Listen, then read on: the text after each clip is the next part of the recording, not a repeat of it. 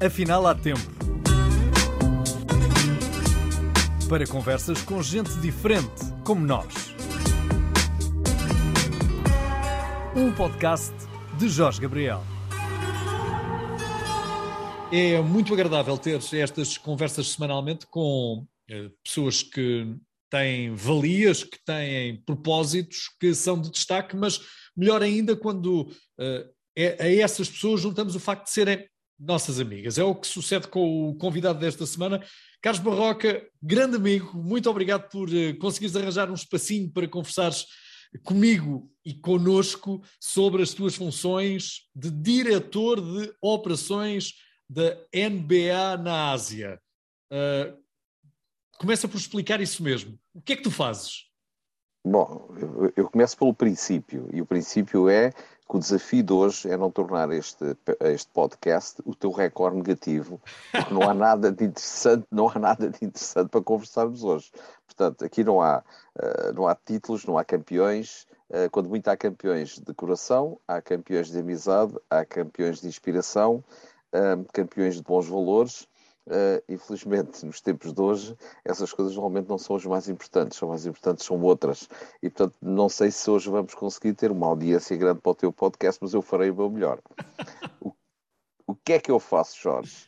É, para já, obrigado pelo título da amizade, que esse é o título mais importante de todos, de amizade e de respeito mútuo, uh, de um grande profissional de comunicação e de televisão que, que ao longo de décadas encanta o país com a sua gentileza e a sua boa educação. Um, e eu, uh, como, uh, digamos, fã daquilo que tu és, vou tentar ser bem educado e responder que o que é que eu faço? Inspirar pessoas, isso é o meu trabalho.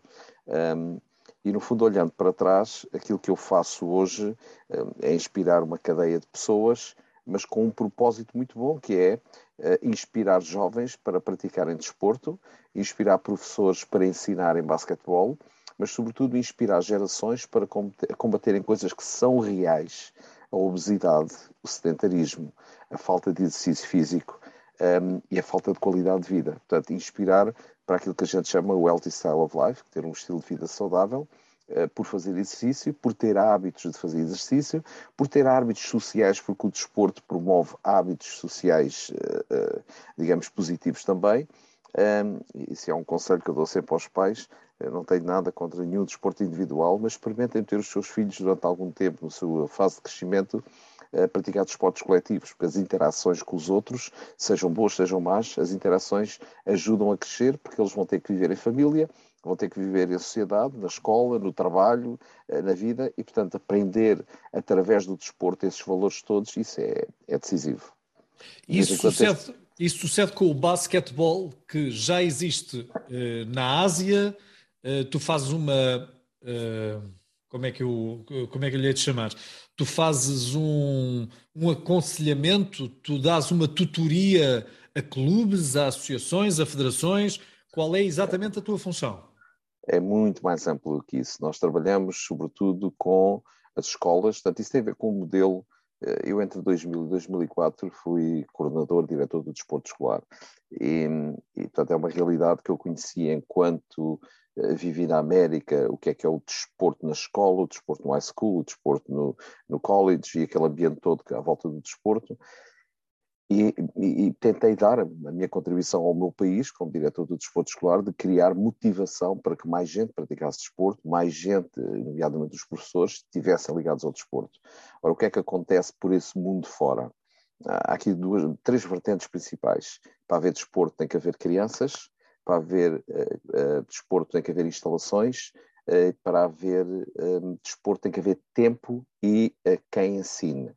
Onde é que é mais fácil instalar um projeto de dimensão desportiva? No ciclo educacional, na escola. Porque a escola tem as instalações, os miúdos estão na escola e os professores de educação física têm uma formação básica que, assim que estejam motivados, lhes permite ensinar algumas modalidades. Obviamente, se estivermos a falar da Índia, por exemplo, o cricket é a grande modalidade, uh, o basquetebol não é, um, ehm, e por aí fora, nos outros países, à exceção há países que, são, que o basquete é, é, é extremamente popular, o caso das Filipinas, da Austrália, uh, por aí fora, há outros que não é tão popular. Mas o nosso propósito não é fazer atletas, o nosso propósito é criar uma metodologia de ensino de uma modalidade coletiva que permita a um professor olhar para o nosso currículo e dizer assim: Uau, mas eu posso pegar nisto e posso ensinar outras modalidades com esta metodologia. Porque muitas vezes eh, a educação física nem sempre, há muitos países onde infelizmente não é tratada no topo como deveria ser, eh, porque as pessoas acham que aprender as matérias é aprender as matérias intelectuais e isso chega. Eh, eu costumo dizer que nós, pessoas de educação física, somos privilegiados, porque nós podemos trabalhar a parte da matéria, porque é preciso pensar para executar, é preciso treinar hábitos de reagir rapidamente, mas ao mesmo tempo temos de trabalhar com o corpo. E, e, portanto, isso é um privilégio que nós temos se o soubermos aproveitar. Portanto, no fundo, o que nós estamos a tentar fazer por esse mundo fora, neste caso na Ásia, em vários países, é empower da Physical Education Teacher, portanto, dar-lhe ferramentas para ele sentir que pode fazer mais do que aquilo eh, que estava a fazer. Portanto, e uh, criámos um currículo para os professores, temos ações de formação com eles. Um, assim, as nossas ações de formação online, Jorge, são, uh, tu se lá fosses, rias do princípio ao fim. Portanto, aquilo é divertidíssimo. Porquê? Porque nós servimos daquilo que são os êxitos locais. Eh, por exemplo, na Indonésia há uma música que é Poncha Poncha, que é muito gira, muito ativa, muito dinâmica. Então o que é que a gente faz? porque é que a gente está a ensinar o lançamento da passada sem música? Metemos a música do Poncha Poncha, dançamos um bocadinho da Poncha Poncha e a seguir ensinamos o lançamento da passada e o passo peito e o passo picado. E, e é assim, uh, tu és um especialista em, em, inspirar pessoas e em engagement primeiro temos que conquistar o coração. Se a gente conquista o coração das pessoas e contamos uma história que eles se apaixonam pela história, a seguir podemos levá-los para onde quisermos. Portanto, o que eu faço é inspirar. Inspirar a minha equipa, inspirar jovens que contratamos para depois reforçar isto junto às escolas, uh, brincar com os professores, uh, tornar uh, outra característica da educação na Ásia, o ensino é muito sério, é muito, é muito senior, portanto os, os miúdos não falam, os miúdos são muito calados. E portanto nós uh, tentamos ensinar uma maneira diferente de, de, praticar desporto com um sorriso nos lábios. E portanto temos visto algumas alterações substanciais em muito pouco tempo de transformação de pessoas que, de pessoas até mais velhas, que normalmente são um bocadinho mais fechadas a novas aprendizagens, mas que ao se sentirem tocadas que isto vai fazer a diferença na vida dos vossos students, um, acabam por fazer uns sorrisos maravilhosos e um sorriso, como sabes, uh, abre as portas do mundo. E é isso que nós estamos a tentar fazer. Oh, Carlos, já vamos um bocadinho mais por dentro para percebermos esta responsabilidade social da NBA, mas eu ainda uh, focalizava a nossa conversa em ti. Porquê é que a okay. NBA te escolheu a ti para essa missão? Olha, essa pergunta eu fiz, da, eu já trabalhava com a NBA desde, pronto, como comentador desde 1989, vivia em Nova Iorque, fui treinador adjunto de uma universidade norte-americana, a Universidade de Pace, eh, vim para Portugal o professor João Coutinho, o nosso, o nosso líder, que, quem se lembra, ele, eu, eu, tenho que pôr o dedo no nariz, ele não precisava porque ele tinha uma voz nasalada. Sejam bem-vindos ao Jogo NBA da semana. Portanto, isto aqui é uma homenagem para ele, não é gozar com ele, é uma homenagem para ele, um grande amigo, uh, que infelizmente já não está entre nós. Um, e a pergunta, a pergunta, a pergunta. A eu, pergunta é ah, porque é que a, a, associação, porque é uma associação, te escolheu a ti. Associação. Uh, porque um, a partir de 2004, 2005 eu tive o privilégio de fazer parte de um grupo, uh, não era um grupo, eu era o único que não era da NBA, que era da FIBA, uh, que era treinador dos campos internacionais do basquetebol de Outboarders. Uh, isto é 2004 até 2012. Em 2012 candidatei Portugal para ser o, o país que iria receber um, um, evento europeu que era o Basketball Without Borders, uh, que foi em Almada, que foi um grande êxito, e um, pouco tempo depois uh, estava no casamento de um desses vice-presidentes da NBA, estava a nadar na piscina, no México, um sítio idílico, e, e chamam-me, Carlos, a gente precisava falar contigo. Você vai, pessoal, agora, estou aqui, estou bem dentro d'água.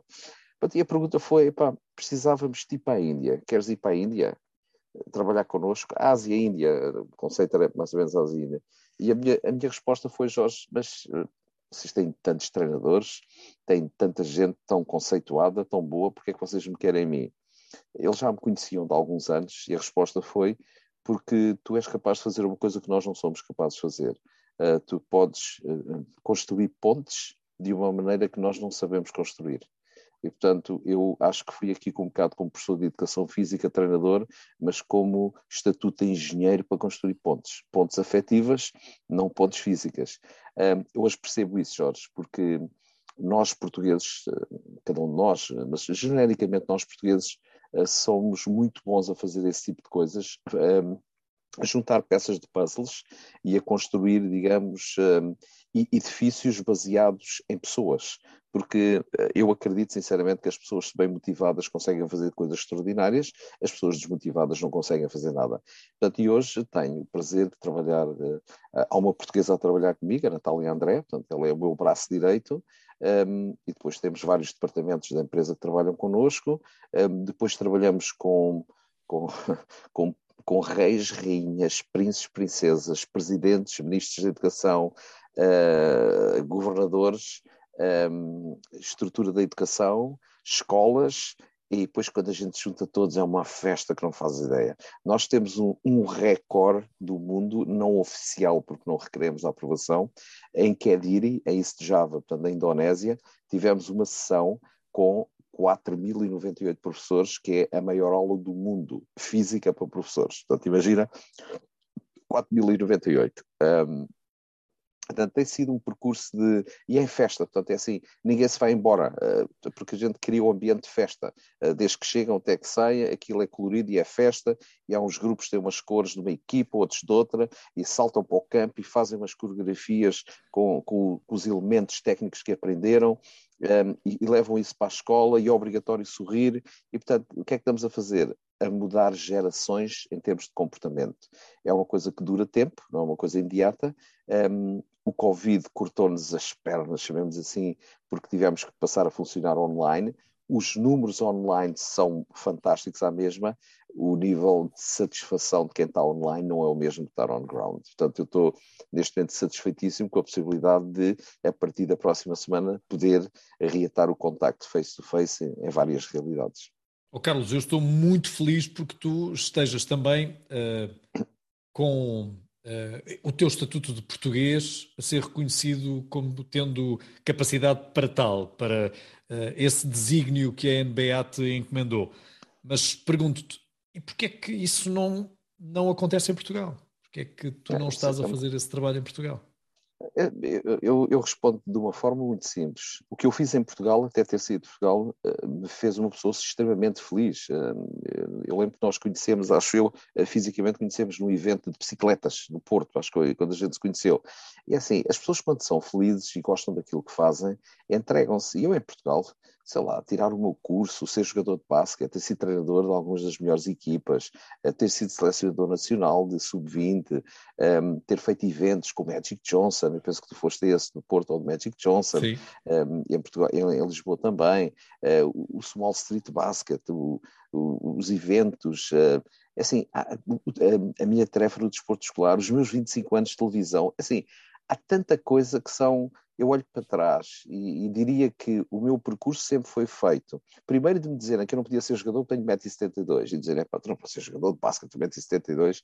Um, ainda tentei jogar futebol na, na, minha terra natal, que é o Riacho, ao pé de Torres Novas, é, mas o, o, inverno é muito frio para jogar futebol em pelados, confesso. Eu sei que tu também jogaste futebol e foste treinador e tudo isso, mas eu tenho uma experiência que é uma vez num jogo, pá, eh, estava a chover, Epá, e a bola veio pelo ar e eu saltava bem, era bom atleta, pá. Epá, e meti a cabeça à bola e disse nunca mais meta a cabeça à bola, porque a bola, a bola eh, é pesada, com a lama e com as pedras que vinham à volta dela, quando eu dei uma cabeçada pensei que tinha batido numa parede.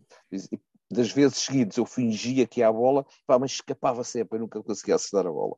Um, Clube Atlético Riachense, portanto fica aqui uma homenagem ao Clube Atlético Riachense.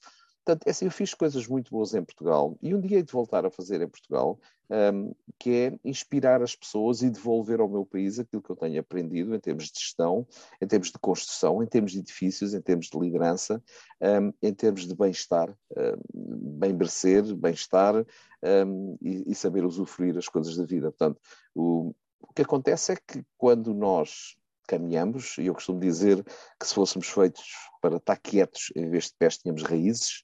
Eu não tenho raízes, tenho pés e gosto de caminhar, sempre gostei e, e nunca tive medo. E, eu, e aos 55 anos Uh, lembro de falar com o meu filho mais velho e dizer: pá, tenho este convite da NBA, estou aqui hesitante se devo ir ou não. E, e o Miguel virou-se a mim: ó oh, pai, se tu não fores, vais estar o resto da vida a pensar porque é que não, porque é que não fui.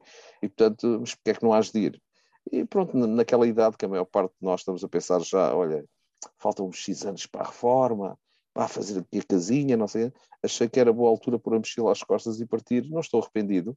Um, perde-se muitas coisas, Jorge, ganham-se muitas, perdem-se muitas, porque tudo na vida é assim, e isto, é, um, isto é, um, é uma conversa para os mais jovens, não pensem que vos vai cair de paraquedas o emprego que vão ganhar 20 mil euros por mês. É o melhor dos mundos, não é?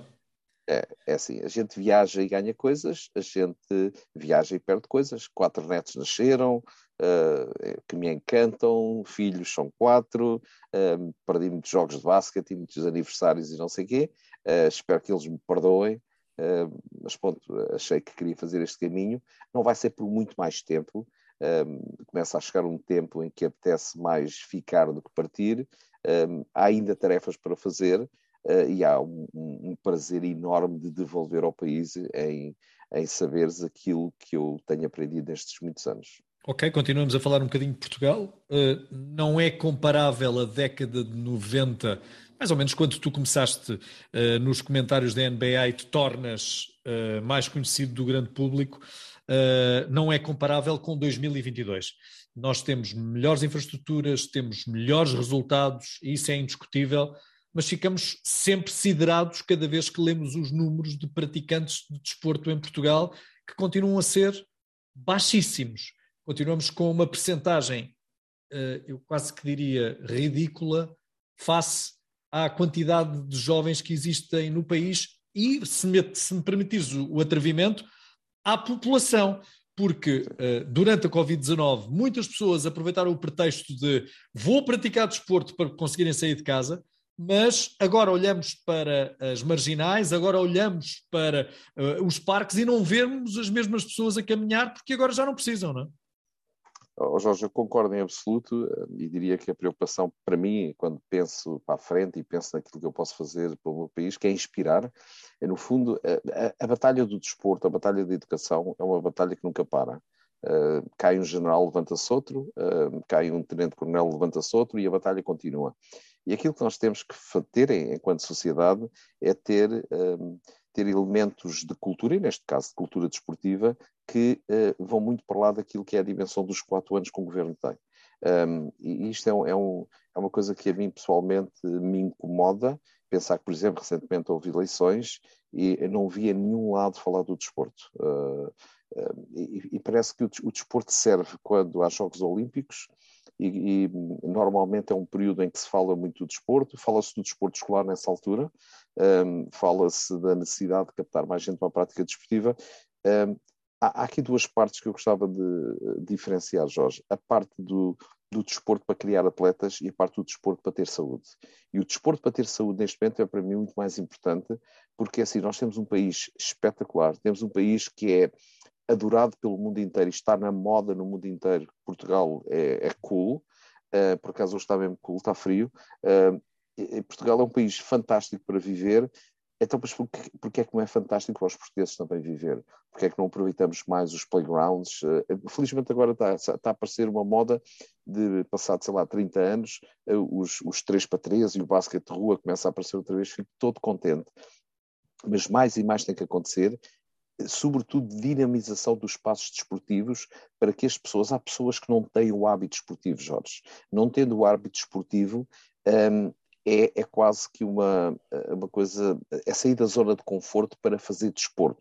Eu, eu, a imagem que tu utilizaste há pouco de é Covid e de repente imensa gente a andar de bicicleta, imensa gente a passear na rua, é preciso não perder isso, porque a qualidade de vida é a coisa mais importante que a gente tem. Independentemente de quantos vão jogar basquete, ou futebol, ou handball, ou voleibol, é a, é, a, qualidade de vida que possamos ter sem ser a, recorrer à medicina, sem ser a recorrer a medicamentos, sem ser a, a operações. Portanto, quanto mais nós tendermos a nossa vida com qualidade, melhor para todos nós. Agora, isto não é uma coisa de eu e o Jorge estamos aqui a falar, isto é uma coisa que tem que ver de cima para baixo e tem que fazer parte do discurso diário, tem que fazer parte da agenda diária dos, dos elementos, digamos, que lideram o país, para nós não passar, assim, é, é claro que a gasolina sobe e afeta-nos a todos. Epá, mas, ó pessoal, eh, todos vamos viver um certo tempo e depois desaparecemos como seres ativos, e quanto mais desporto praticarmos, uh, e controlado, e, e, e controlado por, por, por, profissionais,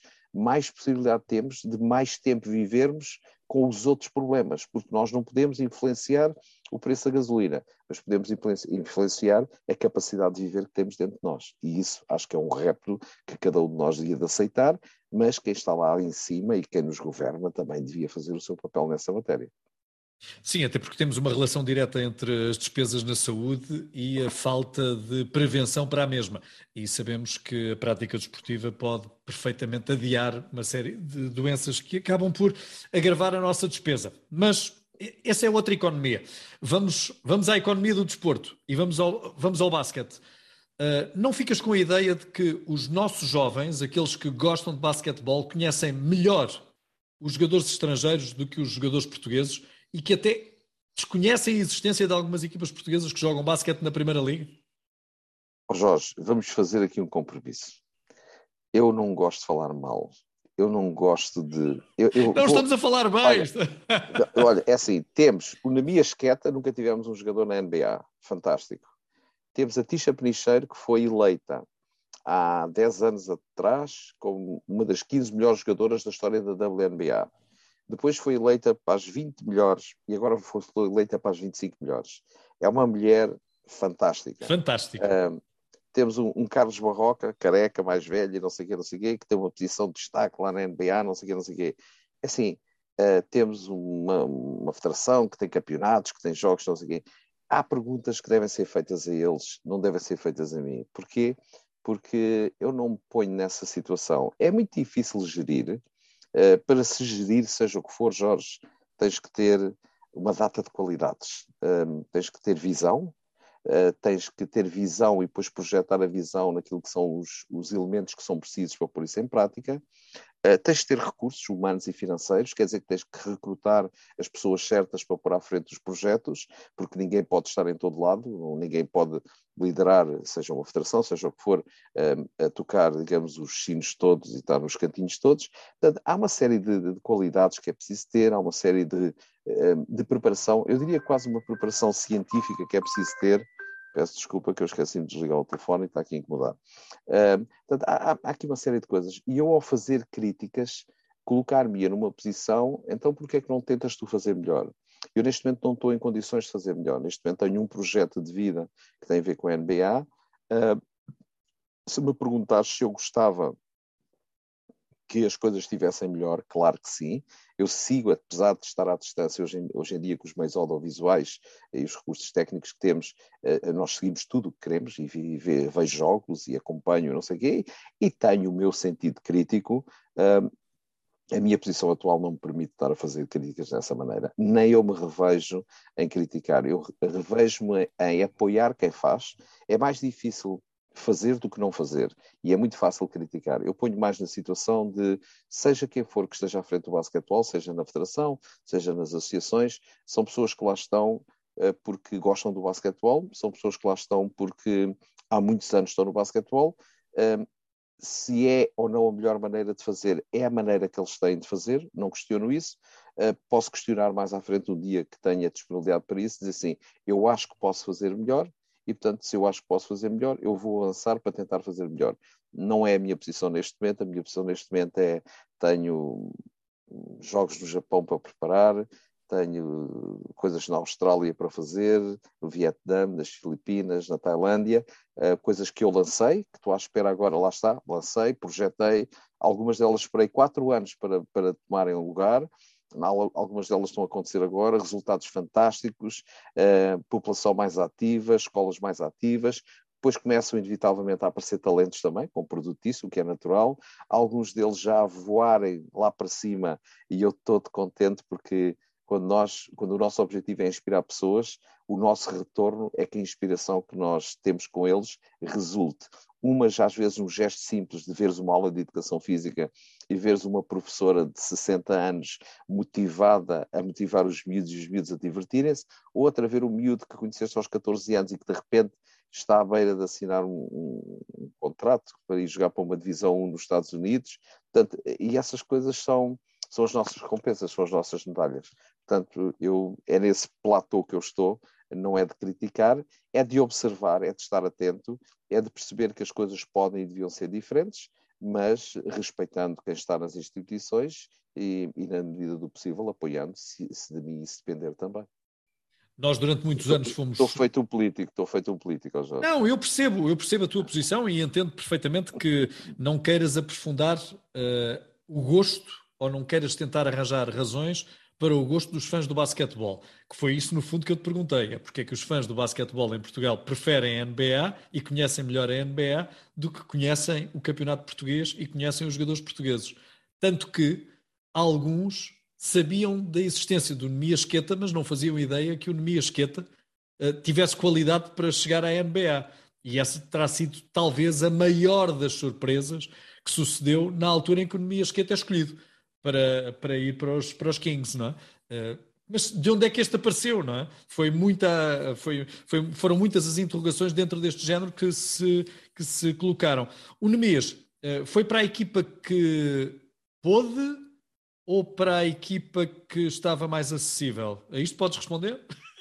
Posso responder, mas isso, isso é a resposta. Eh, primeiro, dizer da, das principais qualidades do Mias Queta. Durante muitos anos, Jorge, enquanto comentador de televisão, e lembras-te de uma altura em que nós começámos a, a, receber mensagens, as pessoas mandavam mensagens, a gente punha no rodapé, e havia uma pergunta recorrente ao longo de 25 anos: quando é que vamos ter um jogador da NBA? E a minha resposta recorrente era: não perguntem isso a mim, isso depende de vocês. Eu já não tenho idade para ser jogador da NBA e acho que não consigo lá chegar. Agora, quem quer ser jogador da NBA, trabalhe porque assim, todos os dias há gente que está a trabalhar horas e horas e horas com esse objetivo uh, na mente. Agora, se vocês pensarem, ah, eu amanhã vou ser jogador da NBA, esta noite vejo um jogo, esfrego as mãos, passo os olhos num livro, sei o nome dos tipos, amanhã acordo e estou na NBA. Isso não vai acontecer. É preciso trabalhar muito, muito, muito. Eu lembro de conhecer o Nemias quando ele era jogador do Benfica, porque um dos meus filhos, o Francisco, residia no mesmo sítio que ele, e falei com ele cinco minutos. Um, e consigo recordar as palavras, a sensatez, a humildade e a determinação. Porque às vezes não é preciso muito, Jorge, e tu és muito bom nisso também nas relações humanas, não é preciso muito para tu perceberes as coisas das pessoas. Às vezes bastam uns segundos e percebes, ok, este está do meu lado, aquele não é do meu lado. E a gente percebe essas coisas. E eu percebi que estava ali um miúdo com a cabeça feita, eu vou trabalhar. Não vi ali nenhum objetivo, nem no que ele disse, eu quero ser jogador da NBA. Não, ele queria ir para os Estados Unidos. E, mas tinha, eh, como é que eu ia dizer? Ele tinha os pés bem assentos no chão e tinha a cabeça bem posta em cima dos pés. Eh, ele sabia o que é que queria. E, e assim, as qualidades e a determinação de quem quer triunfar são as chaves para triunfar. O entusiasmo, as horas que se põem, os sacrifícios, os sacrifícios que se fazem. Aqueles que pensam que isto é leve, não é leve. Eh, há, assim o um número que eu gosto de dar, há cerca de 450 milhões de praticantes de basquetebol no mundo, genericamente.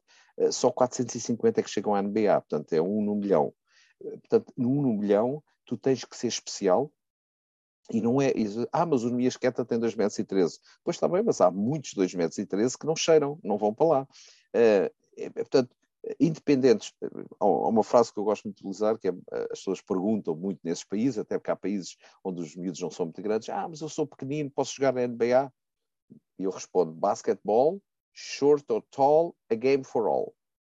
Portanto, e é verdade, um dos meus melhores amigos é o Muggsy, que tem 1,59m, Jorge. O, o Muggsy, quando veio a Portugal em 2013, para aí, um 3 para 3 que fizemos em Lisboa, um, ele estava, já tinha acabado as funções dele, e disse, olha, tenho que ir buscar o meu filho mais novo à escola, importas de ir comigo e tal. ok, vai, vou contigo, bora. Disse, o Nuno estava na escola, Nuno, está um jogador da NBA lá fora à tua espera. Ah, é? O Nuno chegou cá fora. Pai, então, não está cá ninguém. Filho, é aquele. Aquele não pode ser, pai. Portanto, short or tall, a game for all. E, e, o, e o Maxi jogou 12, 14 anos na NBA. Portanto, não é um, não é, não é um número de circo. Jogou porque tinha competências. Um, portanto, é assim, independentemente da altura do jogador, uh, há outras coisas que contam. E, portanto, aquilo que faz parte da minha inspiração quando falo com as pessoas é projetá-las que, assim, não esperes que isto caia no colo, porque não vai cair no colo, trabalha para chegares a algum lado. Tudo na vida tem um preço. Esse é um, é um propósito e é uma frase que eu repito.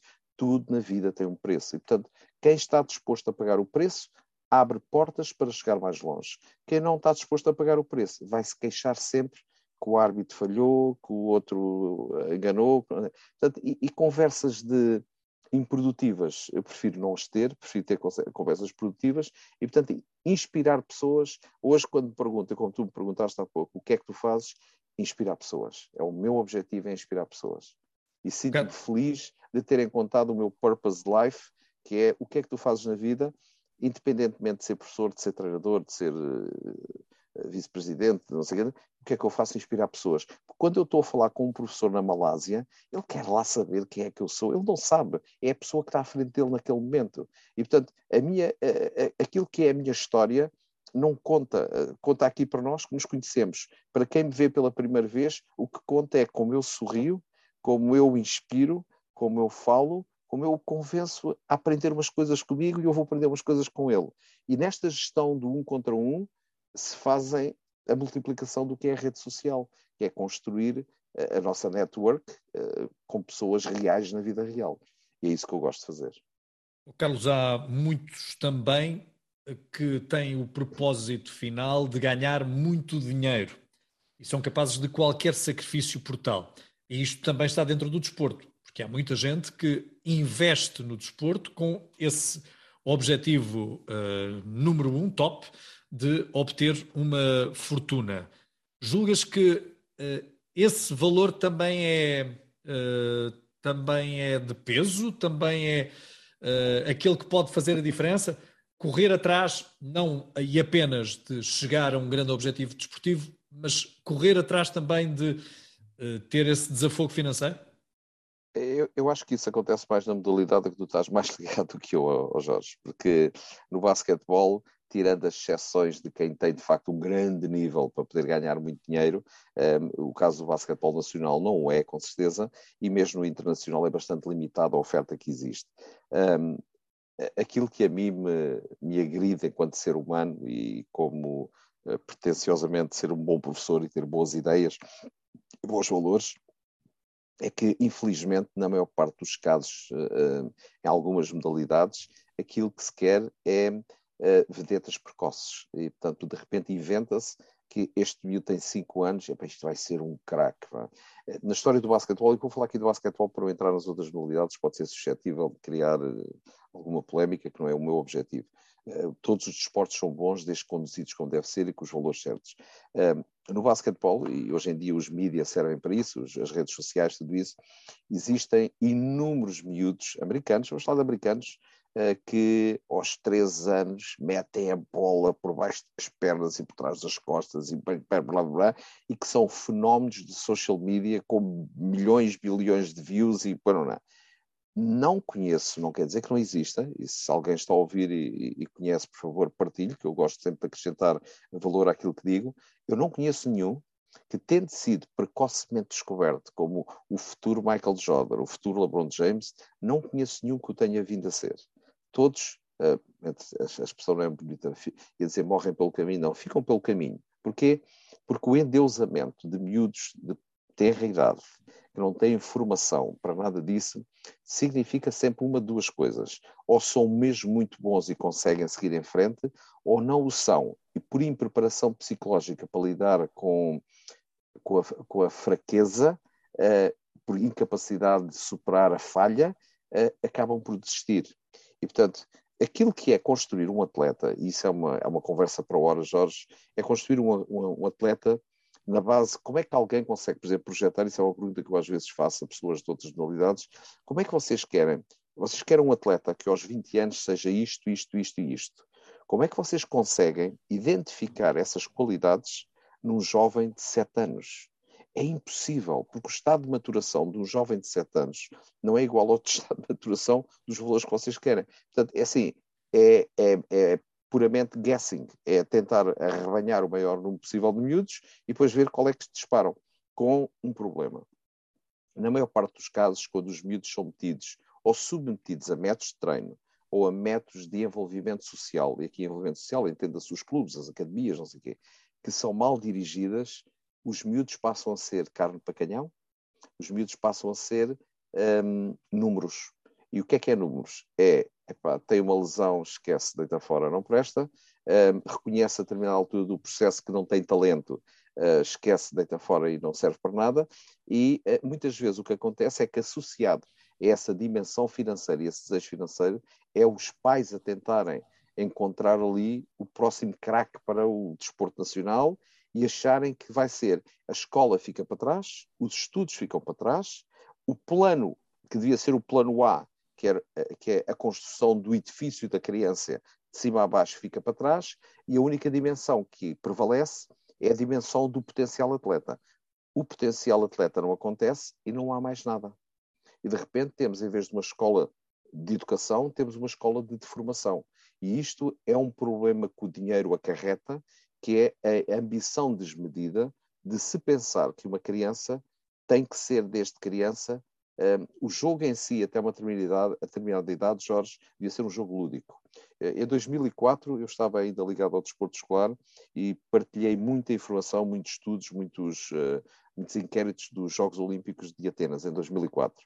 Uh, e um dos estudos interessantíssimos que foi feito foi situar o que, é que era o background dos atletas de sucesso. E o background dos atletas de sucesso é que até aos 15 anos, em média, tinham praticado entre 3 a 5 modalidades. E pela sua diversidade morfológica, coordenação, inputs eh, de praticar outros desportos, a partir ali dos 14, 15 anos, se especializaram para vir a ser campeões olímpicos.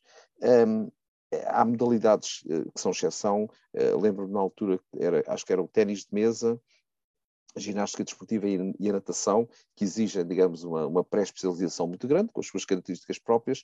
O resto dos atletas tinham esta, esta, esta característica. Isto que é que nos diz como pais, como educadores, como pensadores de, da prática desportiva? Deixa os miúdos divertir-se.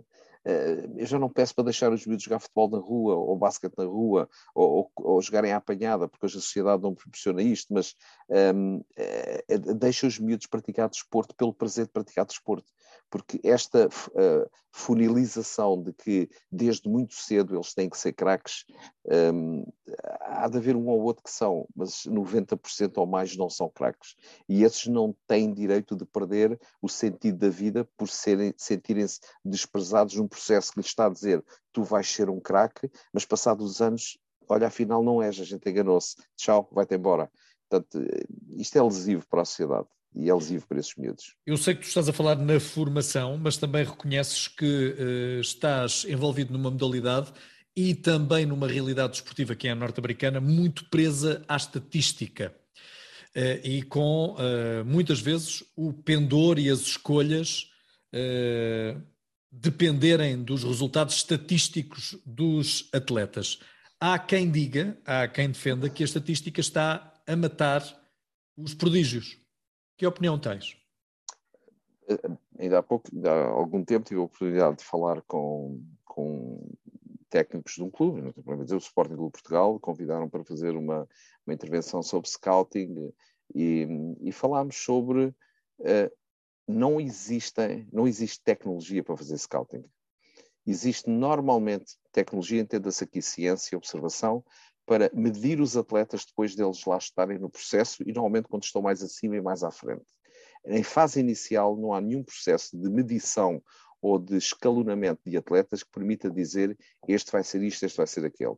algumas coisas do ponto de vista do crescimento que sim, que são científicas, uh, medir determinados ossos do corpo para perceber se já estão consolidados ou não, mas isso é para perceber a dimensão da estatura, a dimensão do coração, da determinação, da vontade, eh, da, da, resiliência, do entusiasmo, da capacidade de trabalhar com os outros essa não é medível. E, sobretudo, não é medível quando estamos a falar de jovens em que psicologicamente as suas características de personalidade não estão sequer ainda definidas. Portanto, é assim, é lotaria. O que é que, o que, é que, o que, é que me dá a sensação que às vezes acontece? Aparece um miúdo que é um bocadinho mais jeitoso. É porque há uma coisa nos jovens, uh, Jorge, que é assim: nós podemos ter 10 miúdos de 12 anos à nossa frente e a idade de maturação desses 10 miúdos ser completamente diferente. Portanto, há um, de, há um de, eh, dessa idade que é infantil, infantil, mas que pode chegar mais longe do que um que está mais maduro nessa idade. Um, e o contrário, há um que parece fisicamente, é pá, este gajo é um cabedal, depois não cresce nem mais um centímetro, não acrescenta nada de velocidade.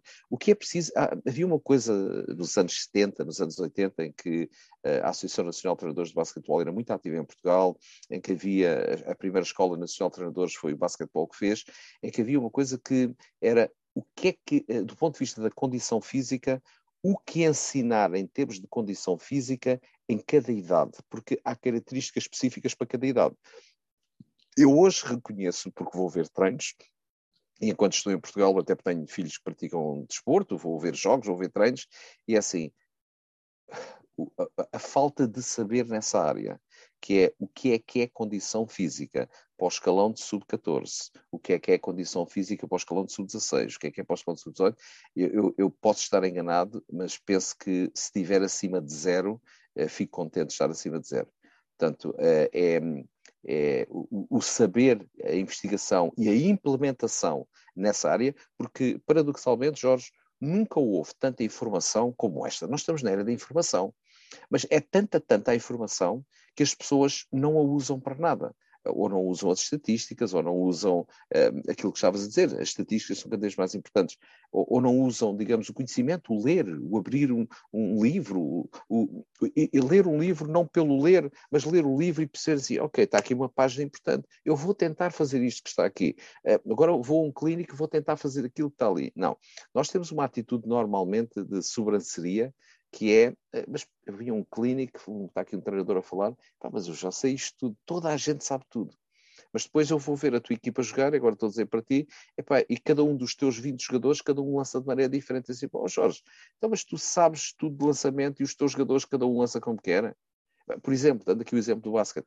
Portanto, ah, acho que nos fazia bem a todos, se calhar sermos um bocadinho todos mais humildes, uh, voltarmos, se calhar, uns passos atrás que mais importante do que a altura, mais importante do que o campo ser XPTO, porque hoje, hoje, e há pouco disseste e muito bem, hoje há infraestruturas por todo lado.